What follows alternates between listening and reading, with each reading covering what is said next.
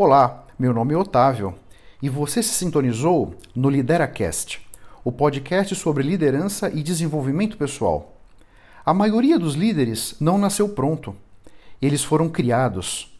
Eu quero ajudar você a desenvolver a sua melhor versão, entendendo que o impossível existe apenas para aquele que crê na impossibilidade.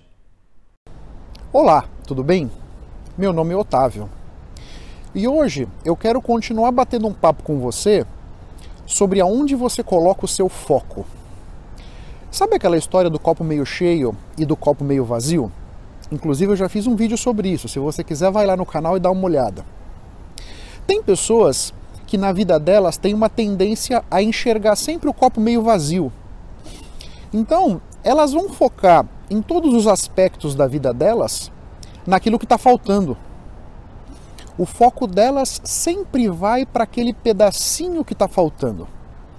Enquanto outras pessoas vão tender a olhar o copo meio cheio.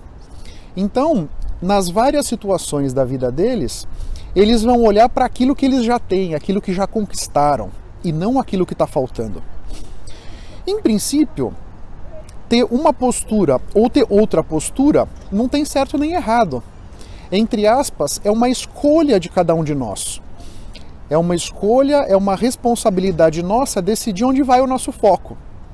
Mas na medida em que você pode escolher onde colocar o seu foco, por que não escolher colocá-lo naquele tanto que você já conseguiu e não naquele pouco que está faltando?